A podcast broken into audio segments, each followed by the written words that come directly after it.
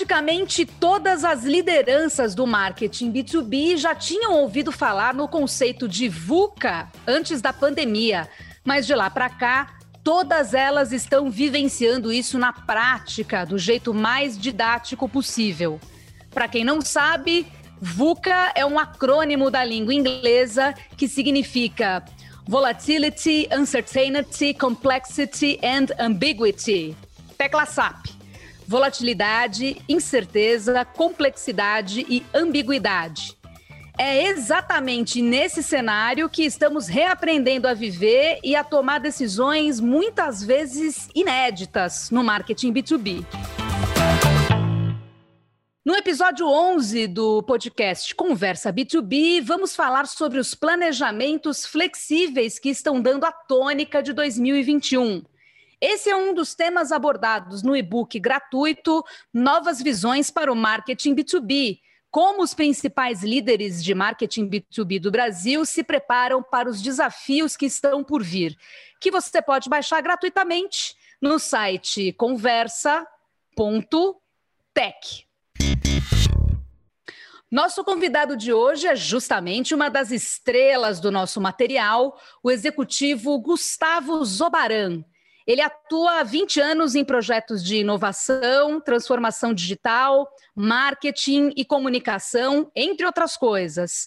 E é o vencedor do Prêmio Profissional de Destaque do Mercado Digital Digitalks 2020, na categoria Negócios. Hoje o Gustavo atua também como head de negócios na Porto Seguro. Tudo bem, Gustavo? Seja bem-vindo ao Conversa B2B. Oi, Renata. Fala aí, galera, ouvintes da Conversa B2B. É um prazer estar aqui conversando com vocês. E só um ponto, Renata, eu sou gestor de marketing da Porto Seguro.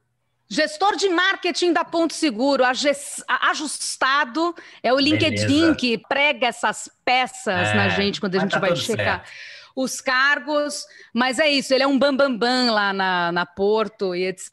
Ah, e além disso, ele faz muitas coisas e a gente vai conversar um pouco sobre a experiência dele hoje. E para quem não sabe, eu sou a Renata Delia e estarei aqui também com os meus companheiros de todo o santo episódio, Juliano Dutini. E aí, Gil? E aí, turma?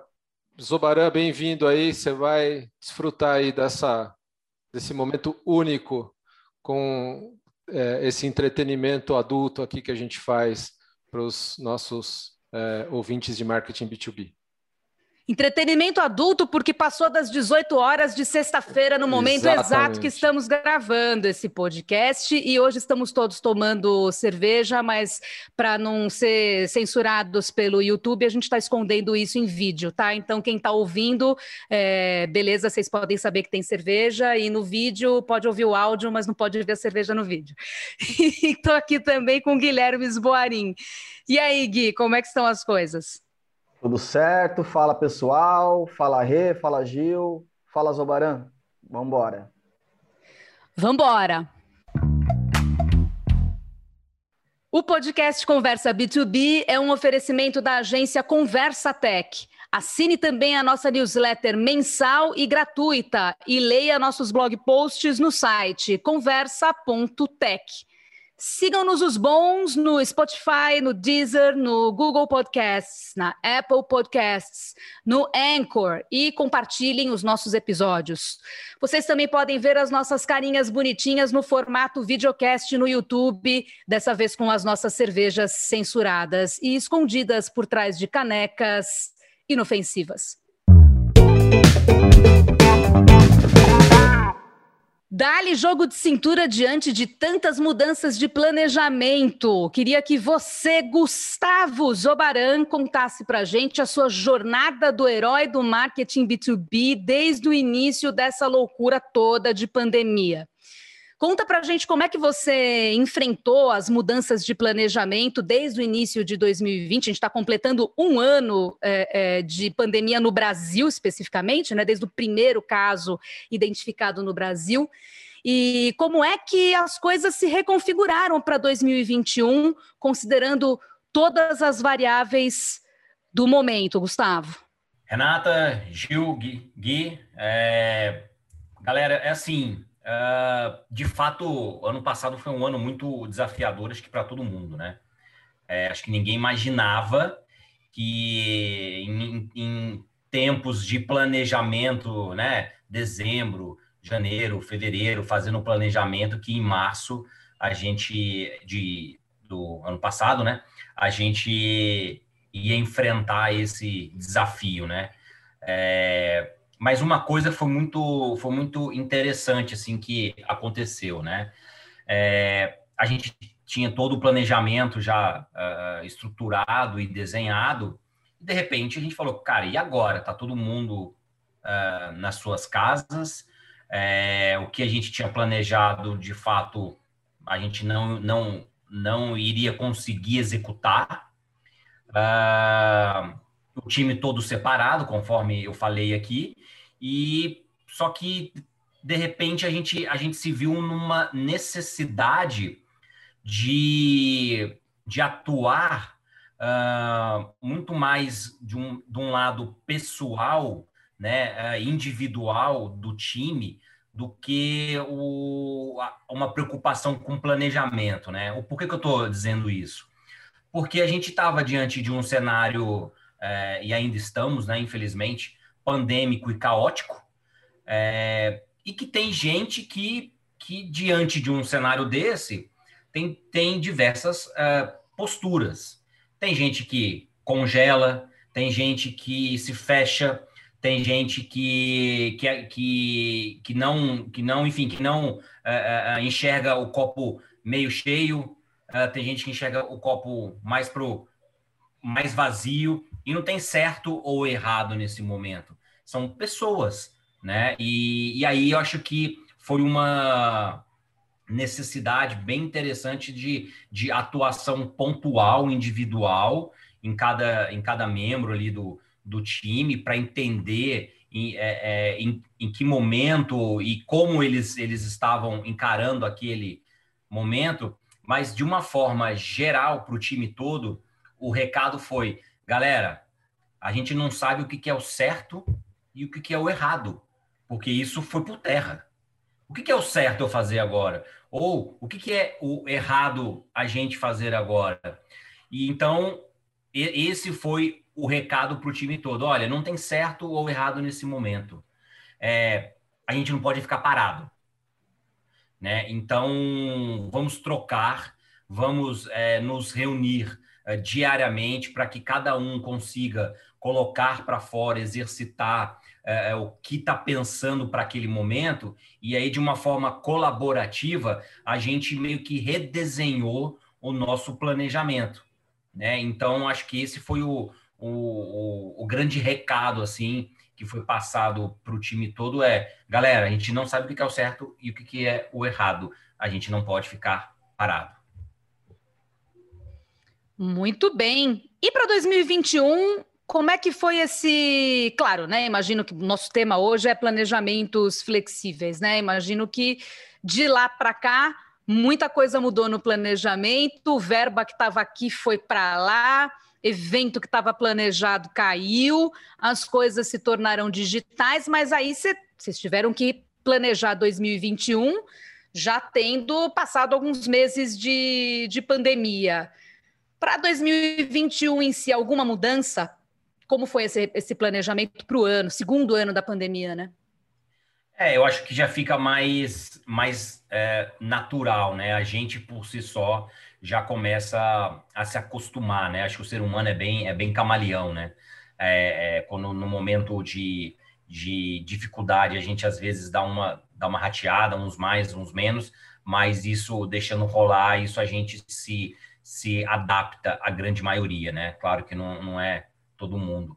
Então, eu acho que uh, para 2021 foi um planejamento muito mais tranquilo comparado ao que a gente passou no ano passado, né? Então, enfim, a, a, a gente já, já conseguiu entender uh, as necessidades, a gente já conseguiu entender um pouco do comportamental das pessoas diante desse cenário caótico e pandêmico. Então, isso, isso fa facilitou a gente na construção de, de, um, de um planejamento, né?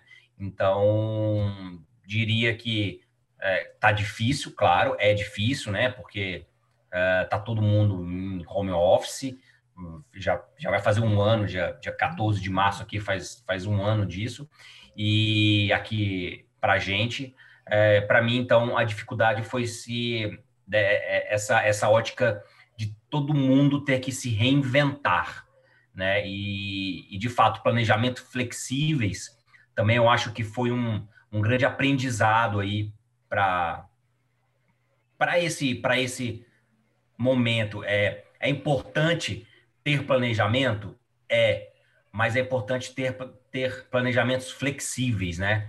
Não adianta você querer construir uma estrada aí uh, pavimentar a estrada 10 quilômetros sem sem prever pelo menos um, uma saída nesses 10 quilômetros. Cara não dá. Então de fato é, a construção, eu acho que, que esse, esse, esse nosso cenário só fez é, acentuar essa preocupação de é importante ter planejamento, claro, óbvio, mas planejamentos flexíveis. Não dá para a gente ter um planejamento, ah, isso aqui está cravado para três anos, é isso que a gente tem que seguir e tal. É, vai por terra. Vou chamar o Guilherme Primeiro o Gui que levantou a mãozinha, não, o Gui levantou, só mostrou o dedo aqui pra gente, que a gente grava isso no Zoom para poder se ver que tá cada um na sua casa. Mas quem quer falar, ah, levantou? Então, então você fala primeiro e o, e o, o, seu sócio Juliano, ó, ficou chupando o dedo um pouquinho. Em seguida o Juliano já emenda, tá? Já estamos combinado aqui. Vai lá, Gui. Tá na fila. Esse lance da. Gostei da analogia que o Zobaran fez com a estrada acho que na, o, o, lance também é você cada vez fazer um planejamento para uma estrada relativamente menor. Não adianta você hoje querer fazer um planejamento até anual do ponto de vista de marketing. Vou fazer o planejamento do que eu vou fazer em 2021. Você pode até fazer um exercício, mas o risco de várias coisas caírem por terra e você ter que reagrupar é altíssimo me parece mais prudente nesse momento você fazer é, planejamentos parciais, vamos dizer, dentro do ano. Então, de três meses, talvez seis meses, enfim. Mas fazer planejamentos com vida é, curta, enfim, períodos menores. Esse é o grande ponto, porque a coisa é muito dinâmica, de fato, na situação que a gente está, não dá para a gente ter visão daqui a um ano, como é comum até pouco tempo atrás a gente encontrar ah, lá em dezembro eu vou fazer o lançamento do produto X, em novembro a gente vai dar foco em outro. Agora já não mais, me parece que o negócio é mais. A cadência desse exercício de planejar muda muito. E gosto muito do que o Zobaran falou de reunir a equipe, cocriar de novo, rever e tal.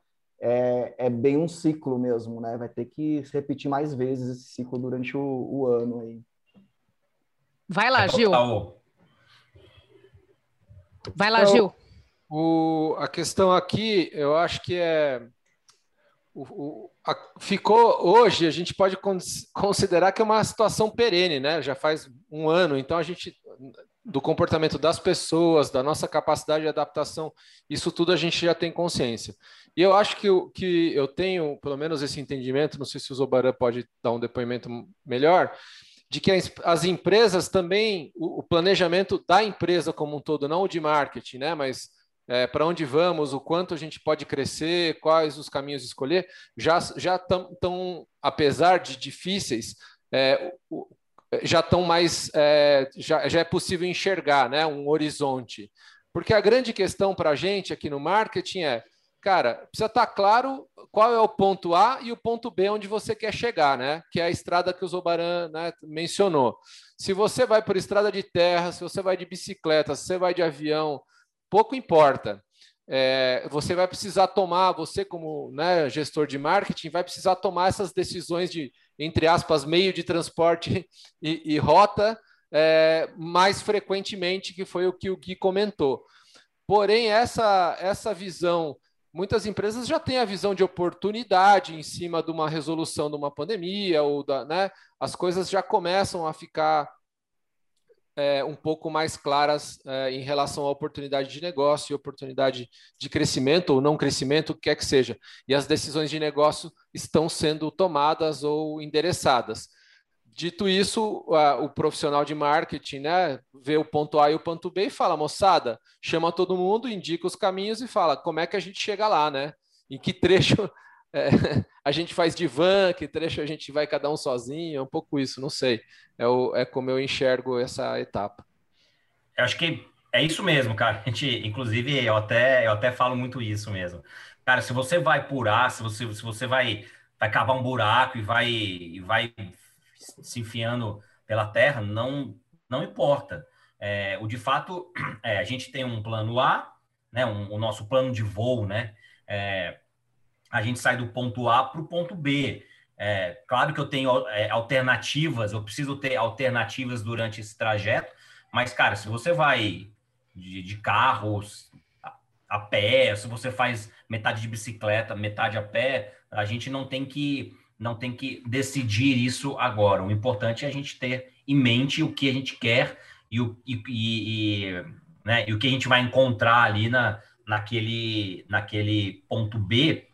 E tem só um, só um também um, um, uma pitada de, não vou dizer de dificuldade, mas ou desafio. Uma coisa é a gente falar isso de empresas grandes empresas e empresas tradicionais. Outra coisa é você falar disso de, com empresas nativas digitais, né? Que, que é uma comparação, vai.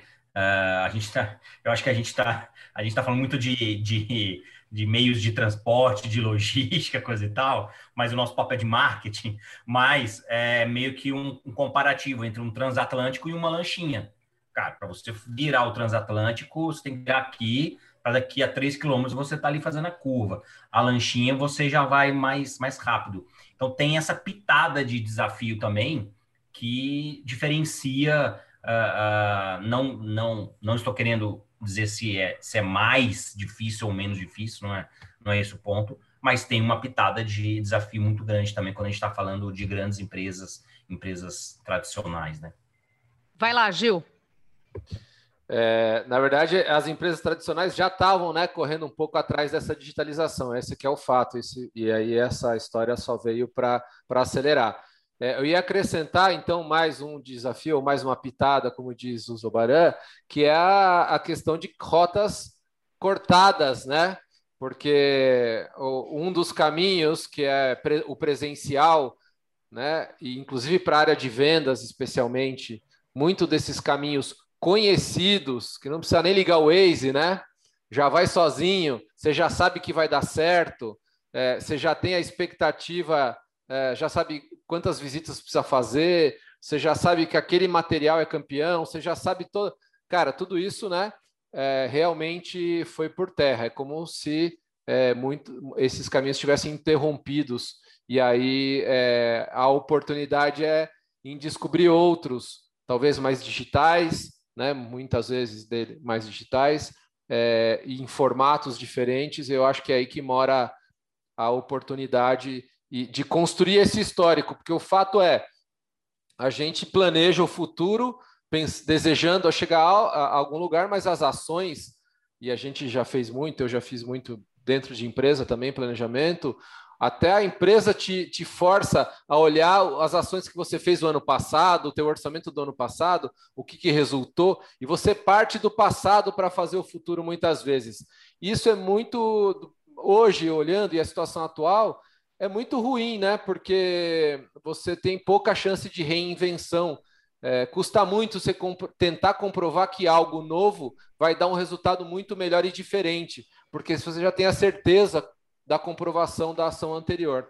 Então, eu acho que é, a, é um momento, de novo, difícil, né? Em que tem que encontrar novos caminhos, mas a vantagem é que são caminhos novos, né?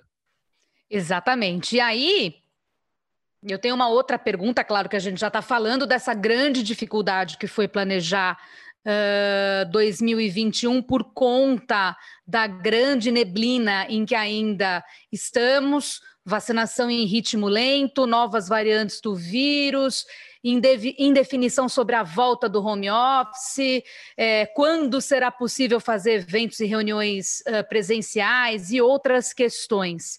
Isso sem contar o suporte à força de vendas, que precisa continuar independente das vendas serem presenciais ou remotas e mesmo considerando que o digital continuará fortalecido daqui para frente e que não tem como voltar atrás.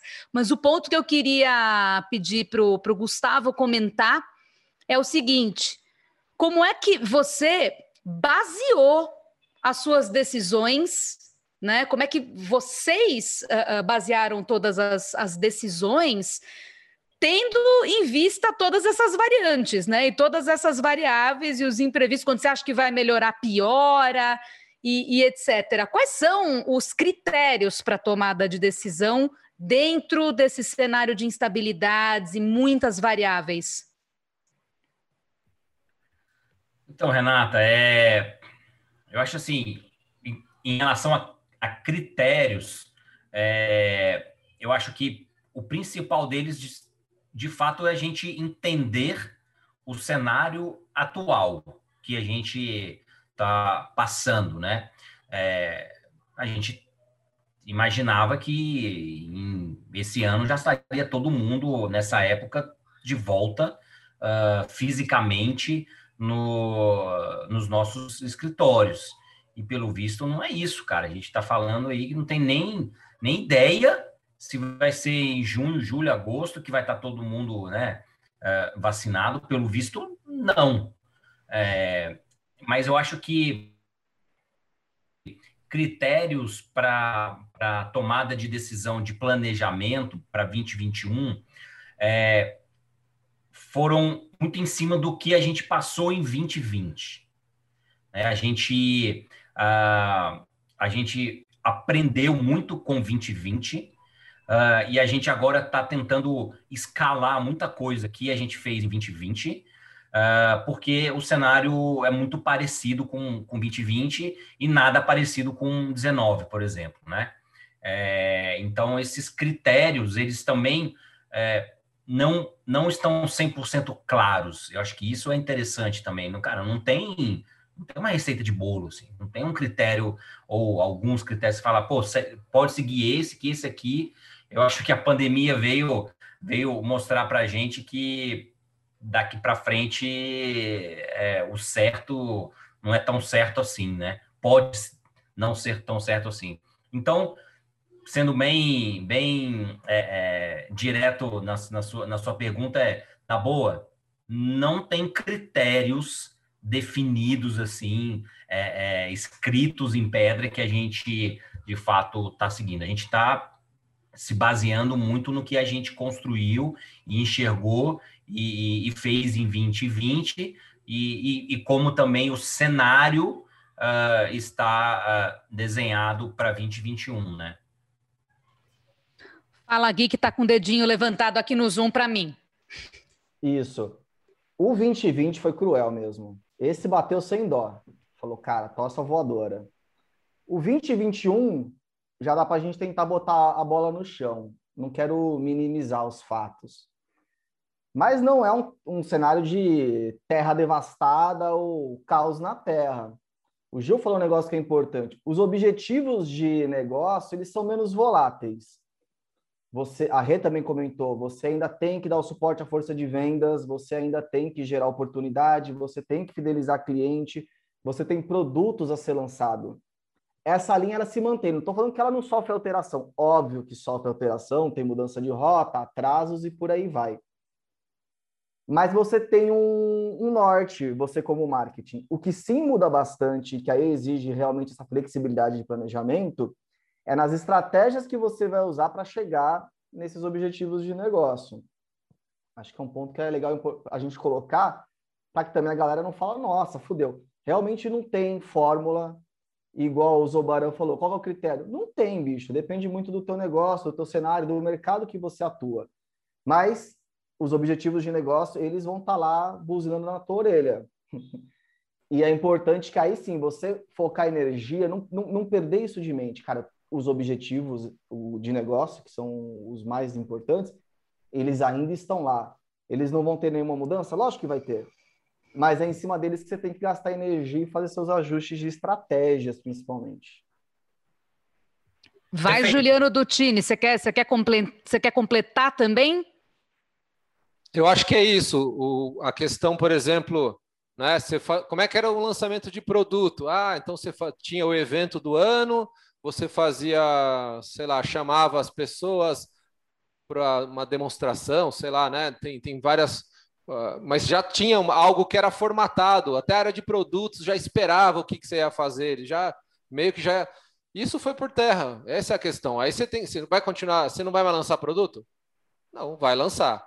Então, quais as ferramentas que você usou em 20 que funcionou? Né? Ah, o, o, o, a gente teve vários eventos digitais que simulam. Eu não gosto de nada que simula o mundo real. O mundo real é mundo real, mundo virtual é mundo virtual. Mas tem essa, ah, não, o cara entra no stand e tal. Tem, tem, eu vi, são legais. Eu, eu pessoalmente não gosto da experiência, mas é uma questão realmente pessoal. A lógica é se mantém, cara. Você consegue fazer, né? Ah, ele vai trazer o mesmo volume de leads? Talvez não, não vá trazer. Você vai precisar trazer outras, outras frentes. É o que o Gui falou, né? É, os objetivos de negócio precisam estar claros. A área de marketing tem que saber, como o Zobaran falou. Ele junta a equipe dele e fala, moçada, e aí, ó, como é que a gente vai resolver? A gente tem pouca experiência nesse cenário, que foi o ano passado, muita experiência que serve para pouca coisa, salvo para fortalecer as nossas habilidades, né? A gente tem habilidades conhecidas, algumas não servirão para absolutamente nada mais, e outras né, que a gente tem que olhar na caixa de ferramenta aí e pôr para rodar. Eu acho que é, é, por, é por aí, não sei se o Zobaran concorda. Eu concordo sim, cara. É... E, e assim, essa, essa, essa caixa de ferramenta e, e, pelo, e, assim, e o exemplo que você deu no lançamento de produto, é, é, é, isso, assim, cara. O lançamento de produto vai continuar existindo, assim, novos produtos vão, vão continuar existindo. Pô, como é que se faz o lançamento de um produto, cara? É meio que, entre aspas, assim, né? Não é tão radical, mas rasga o que você, o que você fez lá em, em 19 e, e, e reaprende eu acho que essa é, um, é, uma, é uma palavra é, é que eu acho bem importante para esse período, que é a gente reaprender e a gente hackear, né? Porque como é que a gente vê aquele modelo, que é um modelo by the book, né? Como é que, que você hackeia aquele, aquele modelo? E, e, não, e, não, e não só digital. Cara, tá todo mundo em casa. É, é, o consumo de televisão aumentou absurdamente. É, você vê Big Brother aí, tá certo que, enfim, mas é batendo recordes de recordes de audiência, inclusive de patrocínio, uh, já tinha esgotado há muito tempo. É, e é um fato, cara, quem, quem iria imaginar que o consumo de televisão pudesse aumentar em 2021? Sendo que a gente está falando de, de mundo de Netflix, mundo de de da vida, então é, é muito doido. É, toma essa planejamento, né? tipo TV bombou do nada, tal. É, é, é muito louco. Tenho mais uma pergunta para vocês aqui. Uma das tendências que a gente detectou nas entrevistas do e-book é que um bom planejamento flexível de marketing B2B envolve investimentos diversificados em diferentes mídias e estratégias, sem se prender a soluções fixas, seguindo aqui o que a gente já está comentando. Uh, mas queria que o Gustavo uh, comentasse, e depois o Juliano e o Guilherme podem complementar o que, que vocês têm uh, enxergado em relação à mudança de, de investimentos de uma maneira ampla em marketing B2B? Então, foi, foi um pouco, essa sua, sua pergunta até foi meio que um, um pouco do gancho que, que a gente comentou, né? É, na outra. Não é, não é só digital, né? A gente tem que entender muito de fato esse comportamental, principalmente no mundo B2B, né? Que que, que é um, um que é diferente, claro, e, e, necessita um olhar diferenciado, né? Uh, acredito que para a, parece atingir uh, um público B2B uh, numa época pandêmica, enfim, que a gente teve que se reinventar, para mim, de fato, é ser muito uh, uh, é transversal no que, é, no, no que tange a, a, a, veículos, né, ou, ou, a meios, né, cara, não é, não é só digital, ah, não é só TV, não é, não é só, eu acho assim, não é ou, é e, sabe, é, e, e eu acho que a, a, a base disso tudo é conteúdo. Né? É, e parece clichê a gente falando isso, ah, conteúdo, conteúdo, conteúdo. Mas, cara, é conteúdo.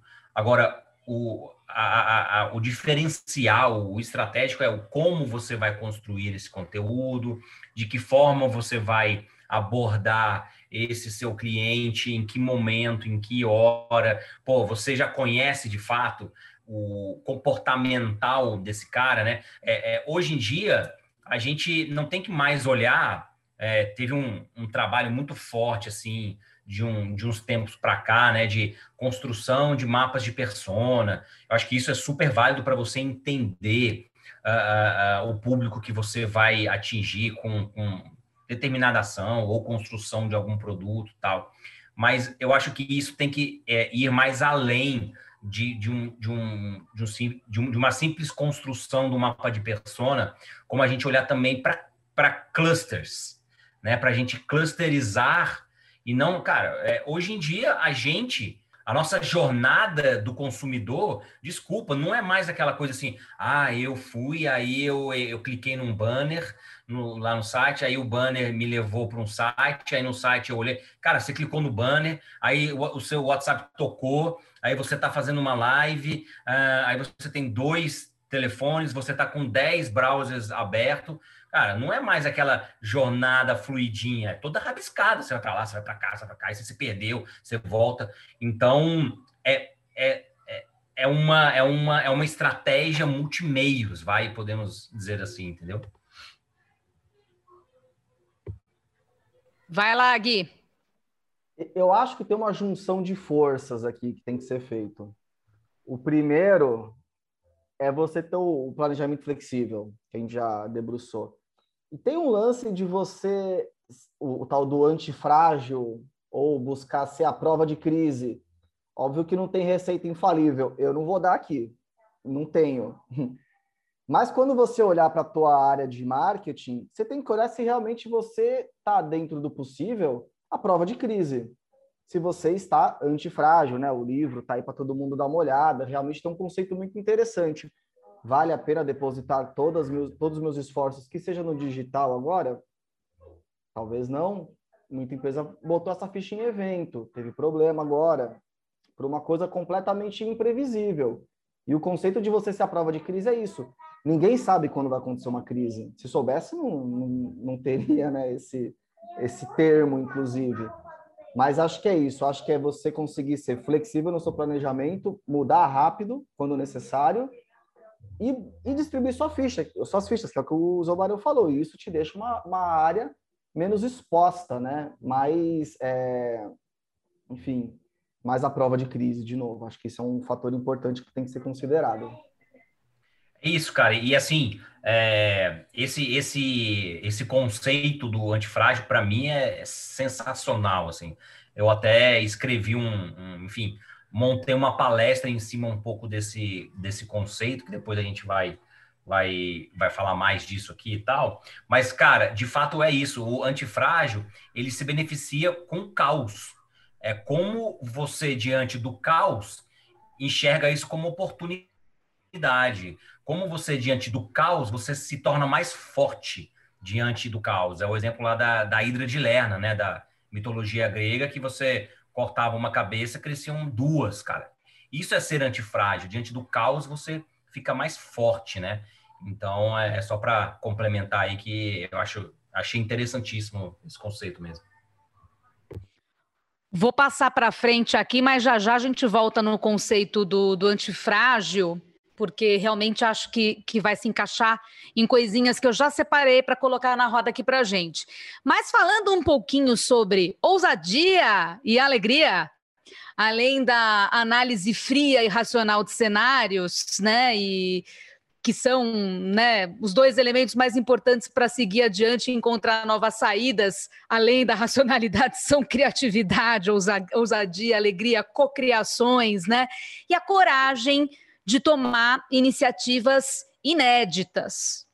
Uh, qual de vocês tem exemplos bons e bacanas de ousadia, alegria, iniciativas inéditas e talvez consideradas arrojadas demais em 2019, mas que a partir de 2020 se tornaram bastante uh, bem-sucedidas, digamos assim. Quem, quem fala primeiro do rolê?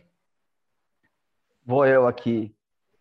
Primeiro, para mim, o mais ousado que uma área pode fazer é fazer o que não estava fazendo até então. É realmente comprar risco. Isso vai depender da empresa. Para algumas empresas, fazer uma live é um, é um movimento mais ousado que ela pode fazer. É um negócio completamente fora da curva para a realidade daquela empresa e para o que ela vinha fazendo até então. Para outras, não. Já faço live há 5 anos, 6, 10, 20. Não é. Então, eu acho que, acima de tudo, a ousadia é você realmente assumir o risco daquela parada dar errada.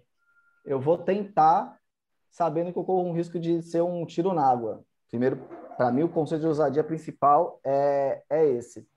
Eu tenho um exemplo legal de um dos clientes que, inclusive, estão no, no e-book, que Aí é uma ousadia tanto da área de produto quanto da área de marketing. Eles tinham um serviço que não era o serviço prioritário, não estava sequer no plano de 2020, mas que era um serviço basicamente de você conseguir fazer identificação de funcionários a, remotamente, né? Então, com esse trabalho no home office, conseguiram alavancar o serviço. O lance foi, vamos priorizar esse produto, porque ele faz todo sentido nesse momento. Ah, mas não está no plano. Ah, a gente não tem material, não tem conteúdo. Marketing, vem, ajuda. A gente precisa disso aqui para ontem, porque para aquele momento o produto ganhou muita relevância. Então, acho que é um exemplo legal de ousadia, de o quê? Quebrar um plano que já estava de pé, com produtos, que já devia ter budget, orçamento, gerente de produto no cangote ali, pedindo para priorizar e tudo mais, mas não. A gente vai mudar a rota completamente. A gente vai trazer um produto que estava lá no segundo nível porque de fato, para o momento do mercado, ele faz mais sentido. Então, foi assim que foi feito. Aí o marketing fez toda a, a ativação. Mas é um movimento que foi feito de maneira muito rápida, muito ágil. Cara, precisa ter estômago para isso. Todo mundo que está ouvindo aqui, imagino boa parte, tá no dia a dia de empresa. Sabe como esses movimentos bruscos, essas derrapadas, não são simples de fazer, de orquestrar, de aprovar, de mensurar depois. Então, eu admiro muito isso. Tem questões criativas que saem da caixa, beleza. Mas esses movimentos que as empresas fazem no dia a dia, que às vezes passam desapercebido, eu realmente respeito muito. Para mim é ousado, é legal e incentivo os profissionais a fazerem. Ousadia, para mim, não é você construir, às vezes, um robozinho que sai do seu relógio. Ah, isso pode ser ousado? Ah, beleza, pode ser ousado. Mas, às vezes, ousadia, cara, pode estar em fazer o óbvio bem feito. Porque hoje a gente tá, a gente é, é tão bombardeado por tantas ousadias que é, N empresas e N, né, enfim, N situações que a, a gente uh, se depara e que às vezes o nosso negócio não consegue nem mandar um e-mail marketing com o nome certo da pessoa. Cara, e você está querendo construir um robozinho que saia do seu relógio? Tudo bem, não é que você não tenha que iniciar uma jornada dessa. Mas, cara, você não consegue mandar, tipo, você manda e-mail marketing dizendo ainda olá, é, sei lá, olá, amigo, aí põe entre parênteses, ah, porque você não sabe. E aí é uma provocação para a gente, né? Acho que são contrapontos, eu, eu adoro fazer contrapontos. Que, cara, se a gente está tão acelerado, a gente está sendo tão impactado por ousadias, por tecnologias, e que, e que às vezes a gente esquece de fazer o óbvio bem feito. Cara, você atende bem o seu cliente pelo telefone, porque o cara ainda quer ligar. O cara vai, vai ligar. Então, não não atenda. Pô, você quer fazer um, um é, é, uma coisa super ousada? Então, é, colocar isso nessa, nessa balança, e eu acho que esse 20, 20 e 2021, ele vem de fato para que a gente possa puxar um pouco o freio de mão, sabe? E, e rever esses, esses, esses conceitos, vai. A gente está fazendo isso com a gente mesmo, né? É, eu, eu até falo, assim, nessa, nessa, nessa palestra que eu comentei, cara, a transformação digital já era, é coisa do passado. O que, o que eu quero dizer com isso? Cara, as empresas já estão fazendo, ponto. Agora é uma agora é bem-vindo à era da transformação pessoal, individual.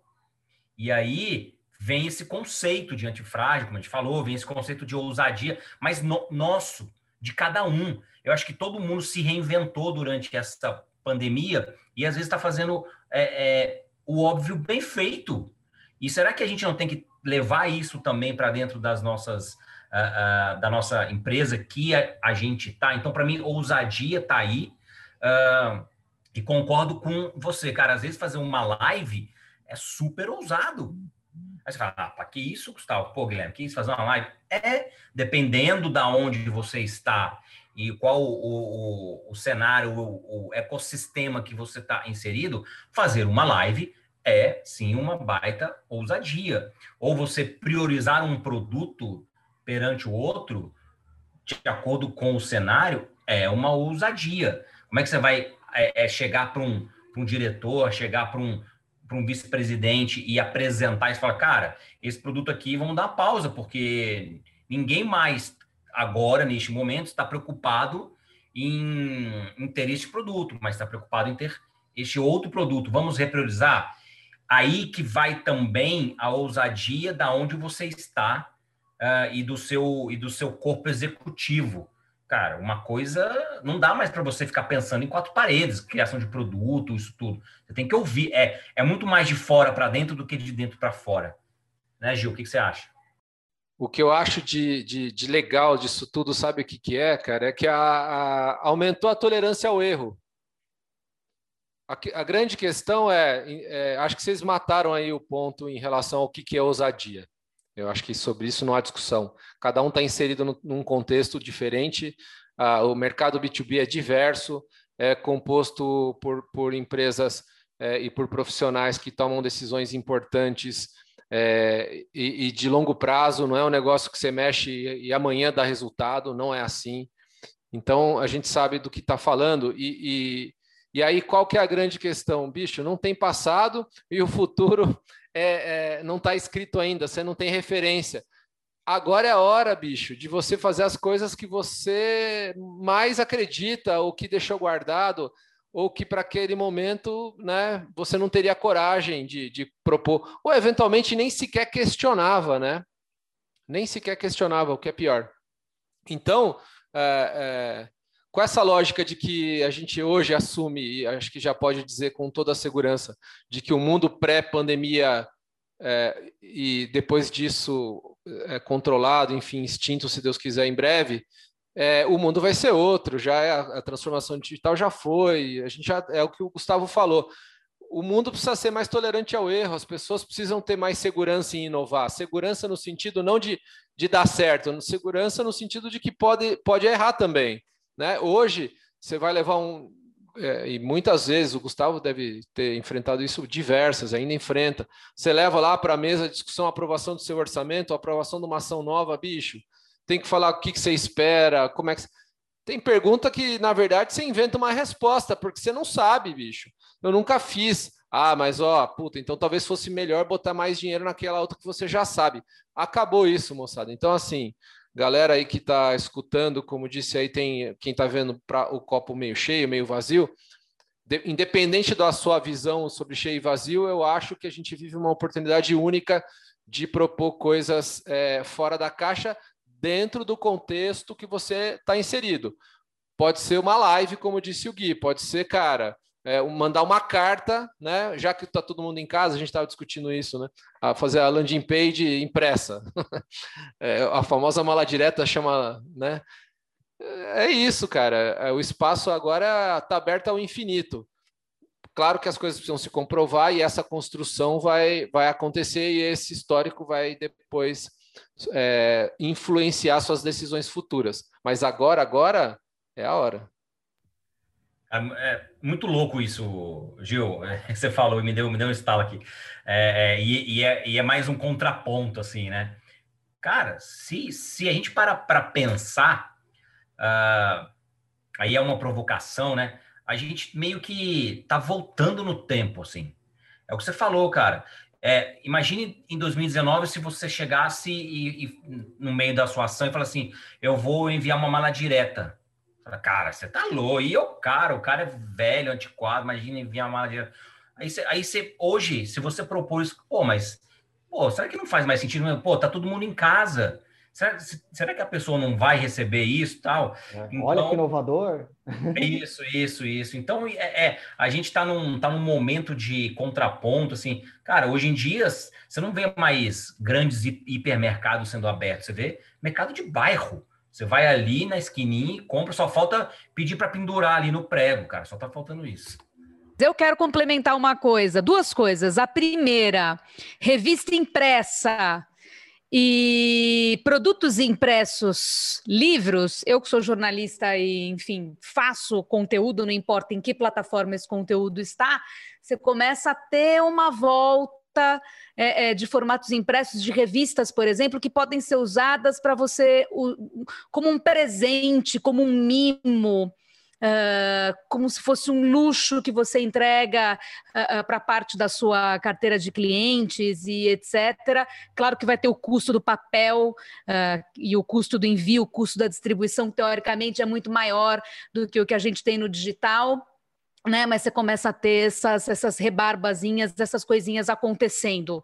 Uh, segundo ponto, eu adoro fazer perguntas especulativas e loucas, que nem essas que o Juliano é, colocou, é, perguntas para respostas futuristas, mas o que eu mais gosto como repórter e, e, como ouvinte, como consumidora de informação, é quando a gente ouve assim: não sei, nunca fiz isso antes. Exatamente isso que o Juliano falou. É, não sei, nunca fiz isso antes, mas fazendo aqui um exercício de, de, de reflexão, de cocriação, acho que a gente pode ir por aqui ou por ali. Porque soa verdadeiro, né? E é verdadeiro, é exatamente o, o que a gente está passando nesse, nesse momento todo. E agora sim, é, quer complementar, Guilherme Boarim? Você tinha levantado a mãozinha, depois Não, você parou. Eu, eu ia dar um, um, alerta do tipo.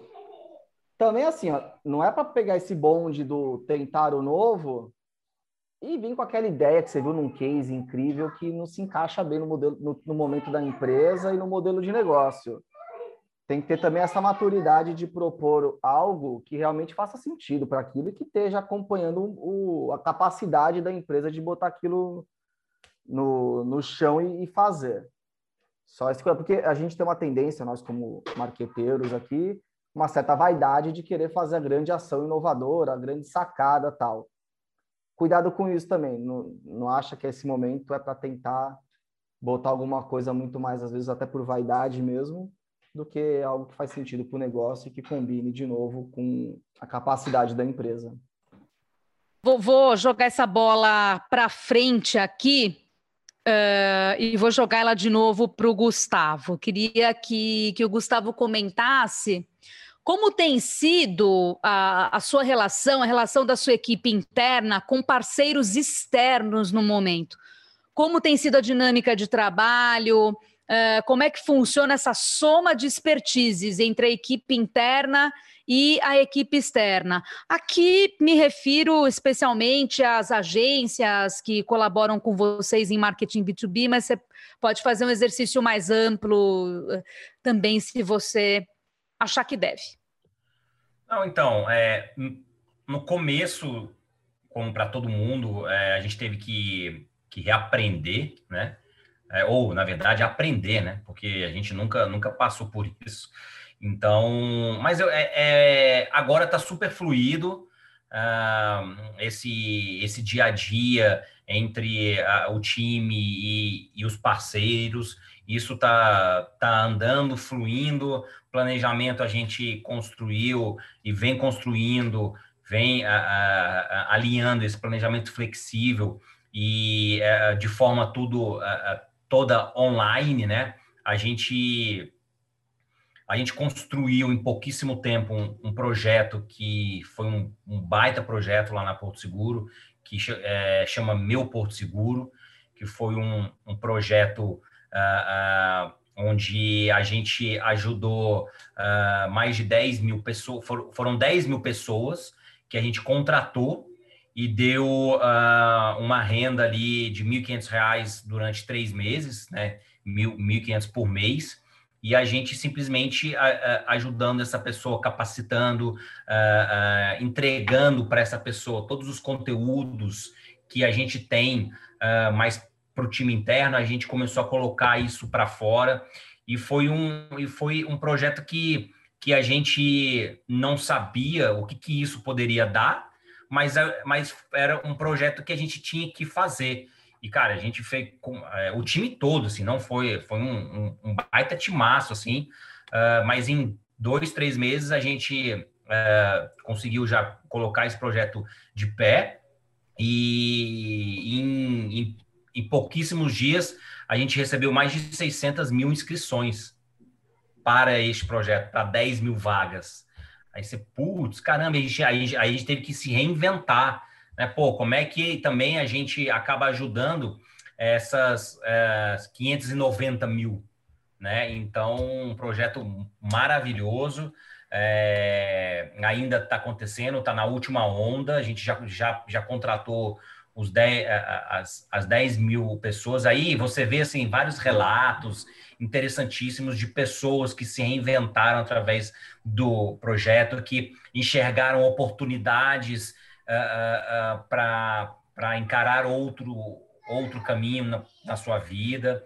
Então, foi bem, foi bem interessante. E aí, é, é, aonde que eu quero chegar? Porque, pô, para a construção de um projeto desse, com todo mundo na sua casa, imagine como que isso uh, uh, foi, né? Então, a gente até gravando filme uh, e a gente acompanhando pelo, pelo, pelo Zoom, a pessoa gravando lá, é, aprovando casting pelo Zoom, é, fazendo reunião de, de PM pelo Zoom.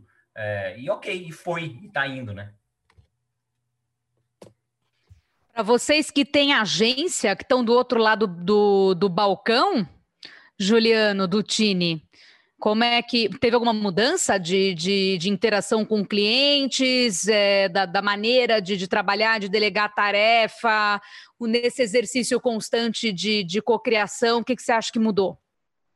E mudou para 2021 também, né? E, e, e, e mais, o que, que vai ficar né, para o futuro aí? É, eu acho que, que no começo a gente, né, naquele susto, a gente acabou tomando a frente em algumas situações nessa, nessa onda de que a gente tem clientes que, que tem. Os clientes dos nossos clientes foram muito impactados, então a gente é, na linha até editorial nossa e, e, nos trabalhos que a gente faz junto ao cliente, a gente tentou amenizar, né, trazer informação, porque a verdade é essa, é, a informação é a única coisa que pode ajudar nessa situação. Informação e formação, acho que é o exemplo aí que, que trouxe o Zobaran. Mas hoje, eu acho que a, a principal diferença é, é que a gente sempre teve muito... É, o nosso modelo né, sempre está muito perto do cliente, a gente entende muito a dinâmica dele. É, então, não foi isso muito que diferenciou.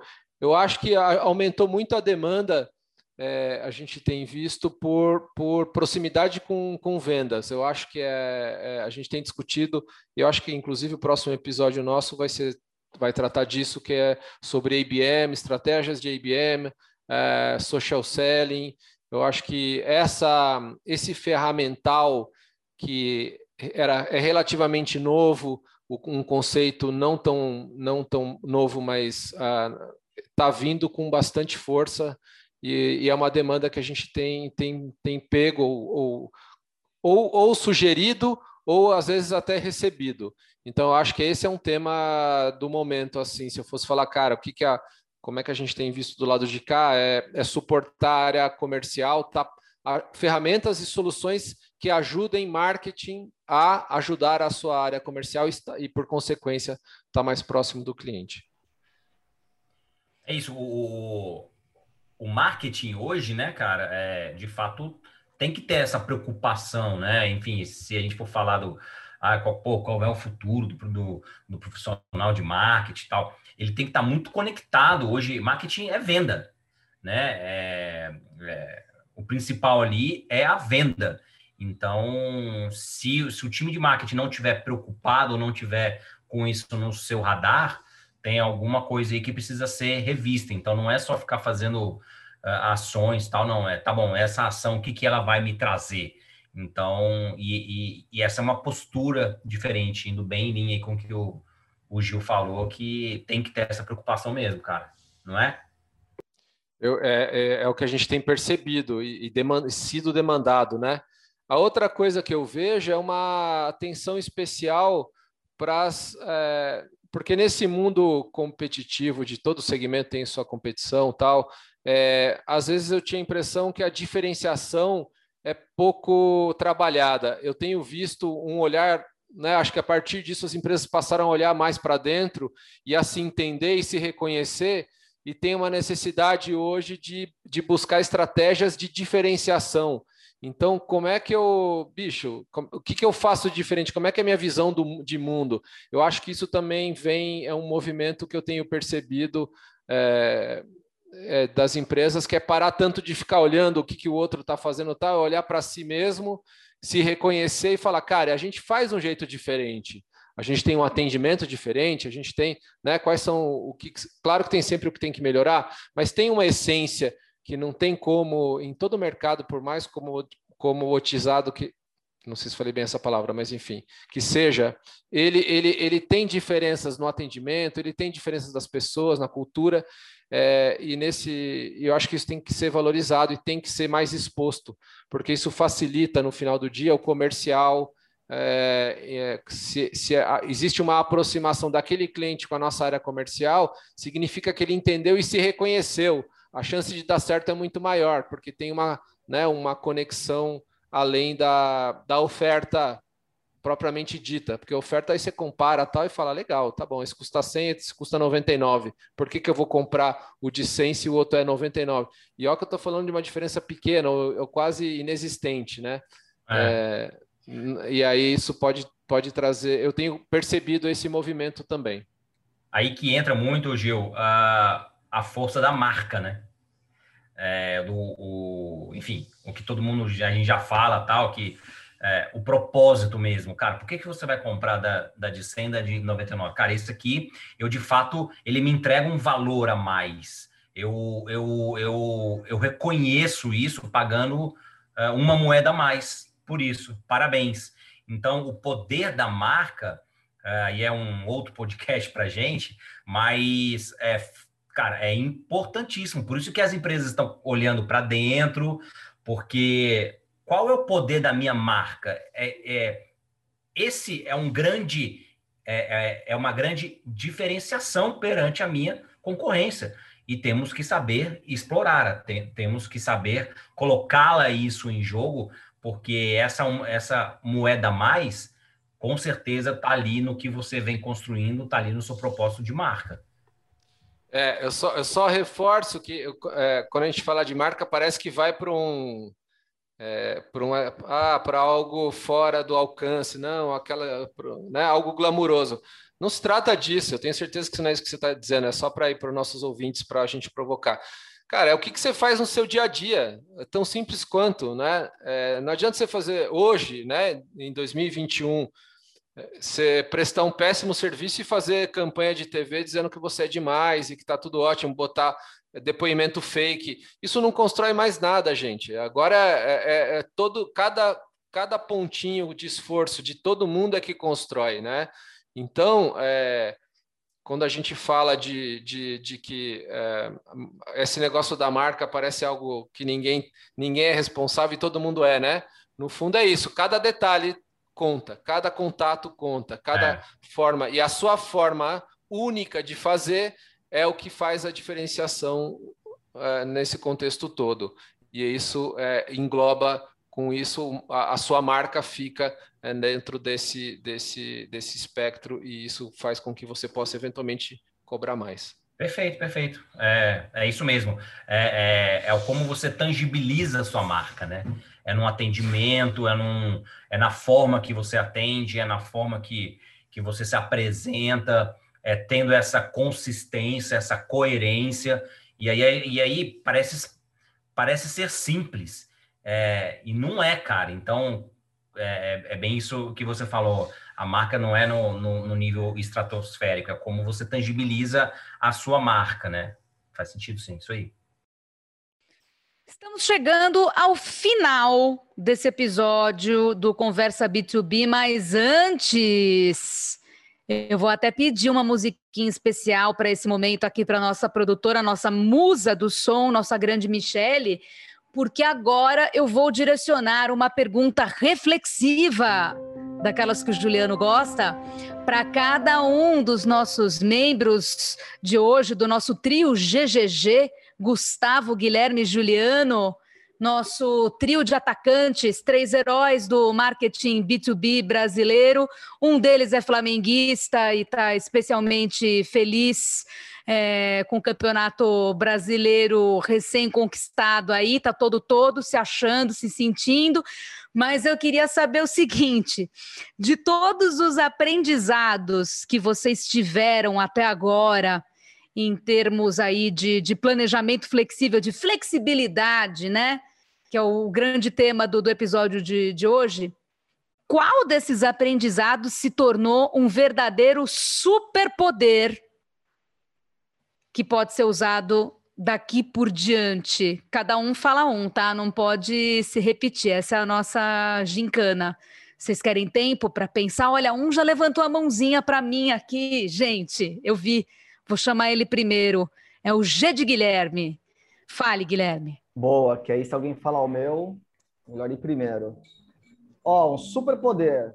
A gente fala de planejamento flexível, planejamento é, antifrágil, né? Uma área antifrágil.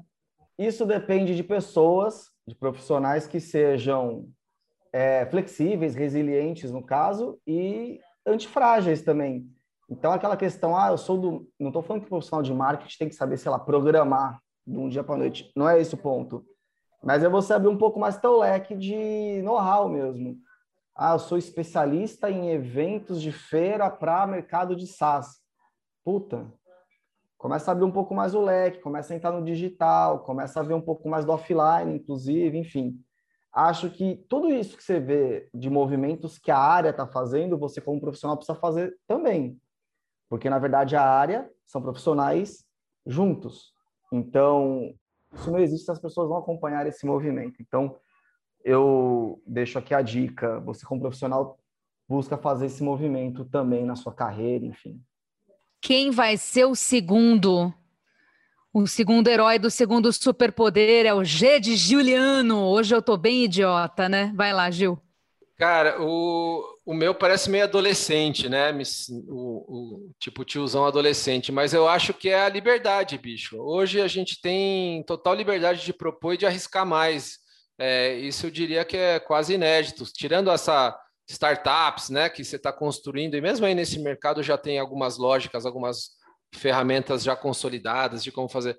Eu acho que a grande, a grande oportunidade, o grande poder agora é de, de, de, se, de se arriscar mais, né? É, a certeza que a gente tinha, de alguma maneira, das coisas, a segurança travava, né? A, a, isso, você tinha mais elementos para considerar o passado usado como previsão. O passado não, não serve mais como previsão, então eu acho que o, o, o, futuro, não ter um futuro escrito é muito libertador no sentido de, de profissional e de, né, de você mesmo como pessoa e profissional se reinventar e também propor coisas novas como, como aí dentro das suas, dos seus desafios do seu marketing B2B. Sobrou para você agora, Zobaran. Eita, Gustavo caramba. Zobaran. Eu fiquei por último só para dizer uma coisa assim que a gente, é, nós somos bicampeões brasileiros e octacampeão.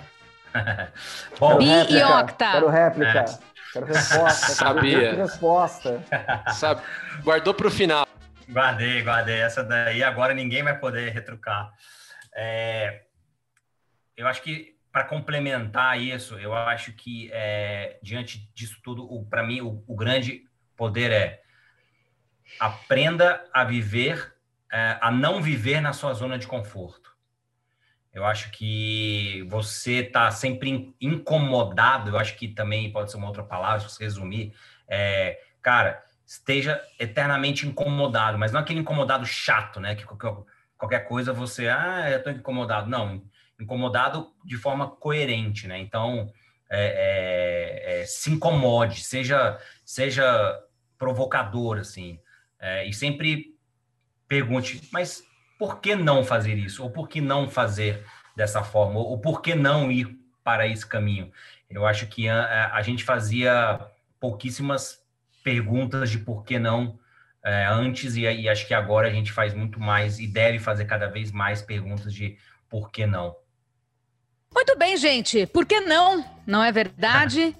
Porque sim, estamos terminando esse episódio do nosso podcast Conversa B2B, porque o que é bom realmente dura pouco, que deprê, mas é isso mesmo. Muito obrigada pela sua participação, Gustavo. Volte sempre. Eu que queria agradecer, uh, Juliano, Guilherme, Renata, o pessoal, todo mundo aí da, da Conversa Tech. Agradecer a oportunidade é, de forma uh, é, online aqui, não fisicamente, né? Mas agradecer também e recomendar o, o e-book aí que foi, que foi criado por esse timaço e eu tive a honra de, de, de de dar a minha, os meus 50 cents de, de contribuição ali. É, e dizer, enfim, estou à disposição dos ouvintes aí, é só é, é me conectar pelo LinkedIn ou Instagram, uh, e agora também estou até no, no Clubhouse, né? É, e vamos que vamos, estou aí sempre à disposição, é, contem comigo sempre, porque conversar, trocar eu acho que é a grande sacada do, do momento, não, não guardar nada para gente, vamos, vamos trocar. A gente não está na era do compartilhar, carro, carros compartilhados, bicicletas compartilhadas, vamos compartilhar ideias também, que eu acho que é por aí o caminho. Deixa eu só botar um adendo no Gustavo. Quem não tiver ainda o convite para o Clubhouse, o Zobaran está cedendo, ele tem vários convites sobrando, é só conectar ali no Instagram que ele passa. E você pode também usar o Clubhouse na maior moral. Com certeza. se você tiver um iPhone. Uh, mas fora isso, falando em compartilhar, Gustavo, essa apresentação que você mencionou sobre o antifrágil, etc., tem link que a gente possa compartilhar com os nossos ouvintes? Se tiver, a gente compartilha. Por enquanto, ainda não, Renata. Ela, ela é só um formato de, de palestra mesmo, de apresentação. É um, é um hobby que eu tenho, uh, que eu faço algumas palestras tal, mas ainda não, não consegui subir nenhum link. Mas é, é a gente, é, eu abordo ali, chama Hackeando a Persona, onde é, a gente fala muito sobre isso, como é que essa nova era de nos hackearmos, né? Da, da gente, de fato, é, é, é a era da transformação pessoal, Tá aí, ó, mais um ah. tema para podcasts futuros, hackeando a persona, mais coisas que a gente pode pensar e, e fazer daqui para frente. Juliano e Guilherme, que tava tomando corote na, na casa dele. E o caramba, e ó, vamos mostrar o corote aqui, ó, que maravilha de, ah. de corote, ó, que bonito o corote. Muito obrigada também, Guilherme e Juliano. Digam, digam tchau para os nossos ouvintes, por favor. Obrigado, ouvintes. É, muito feliz com o episódio. Acho que foi uma discussão interessante, um momento difícil, e acho que a gente conseguiu abordar aí é, a proposta inicial de uma maneira legal e, enfim, como, como é o nosso jeito de fazer. Boa. Valeu, pessoal. Até a próxima. E um obrigado especial para o Zobaran, que nos agraciou com a presença. Tamo junto. Com sua doce presença. Ouvintes, mais um muito obrigada da minha parte pela sua pela seleta companhia de todos vocês. Seguimos firmes, criativos, corajosos e fortes daqui para frente. Até o episódio que vem. Tchau, tchau.